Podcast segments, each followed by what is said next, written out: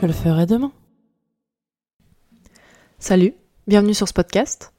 Alors moi je me pose une question toute simple et je me demande quoi de plus gratifiant que de se dépasser, que de faire des choses qui nous effraient un peu et de se dire je l'ai fait. Et finalement c'était pas si difficile. Déjà. Et ça m'a beaucoup, beaucoup apporté. Mais vous savez, pas forcément des trucs extraordinaires, plutôt des choses qui sortent un peu de l'ordinaire, mais qu'on repousse tout le temps, par peur, par flemme. Eh bien, c'est un peu mon quotidien. Et j'aimerais bien que ça change.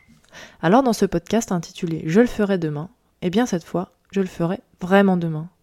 Et alors on va discuter autour de tout ça, autour de cette petite ou grande chose qui m'a demandé de me dépasser, et qui, je le sais, m'a fait du bien.